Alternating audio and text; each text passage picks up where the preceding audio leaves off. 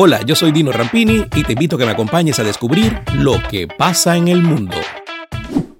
El Papa Francisco fue llevado este domingo a un hospital de Roma para ser sometido a una cirugía programada de colon. El Vaticano informó que la operación estaba programada por una estenosis diverticular sintomática. El sumo pontífice ingresó luego de la misa del Ángelus de este domingo al hospital de Gemelli, pasadas las 14 horas de Italia. La misión de búsqueda y rescate en el edificio colapsado en Surfside, en Florida, ha sido suspendida mientras un equipo se prepara para la demolición del resto de la construcción que quedó en pie, según informó este sábado un funcionario de los bomberos. El jefe adjunto de bomberos de Miami-Dade, Raidik Hadallah, dijo a los familiares que los rescatistas suspendieron su búsqueda alrededor de las 4 de la tarde cuando los equipos de demolición comenzaron a hacer agujeros en el concreto de la porción aún en pie de Champlain Tower South en Surfside. La suspensión provocó la preocupación de un miembro de la familia que calificó de devastador que los trabajos tuvieran que detenerse.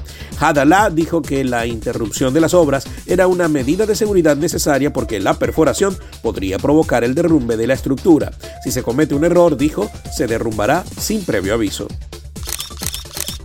La ceremonia de instalación de la Convención Constituyente en Chile fue suspendida este domingo momentáneamente luego de que se registraran incidentes entre manifestantes y policías afuera de la sede, anunció la presidenta de la sesión.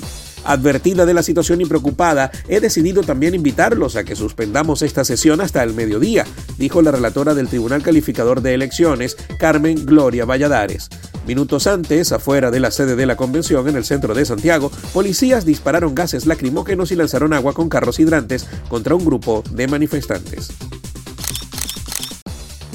El gigante Walmart de Estados Unidos está promocionando su propia versión menos costosa de insulina que dice que revolucionará el acceso y la asequibilidad a la atención de la diabetes.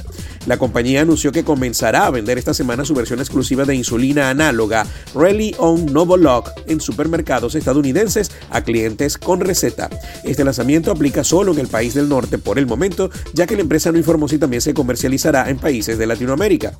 La insulina costará aproximadamente 73 dólares por frasco, alrededor de 86 dólares por bolígrafo de insulina precargado. Walmart afirma que su opción les ahorrará a los clientes entre un 58 y un 75% en comparación con los productos de otras marcas.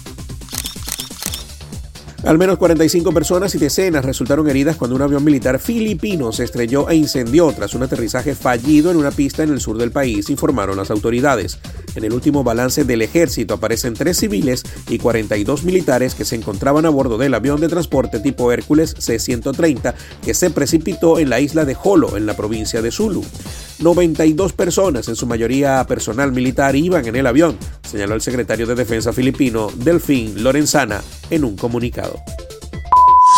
Hasta acá, las noticias. Esto fue Lo que pasa en el mundo. Lo que pasa en el mundo con Dino Rampini es presentado por Doima International, de Estados Unidos para el mundo, rodamientos industriales y automotrices. Solution Travels, calidad y confort en traslados terrestres en Venezuela y hasta Brasil. Grupo Lorini, conectando el mundo desde el 2002. Farmacia Leo. Si no lo encuentra en Farmacia Leo, no lo busque. Dino Happy Shop, la tienda de la gente feliz.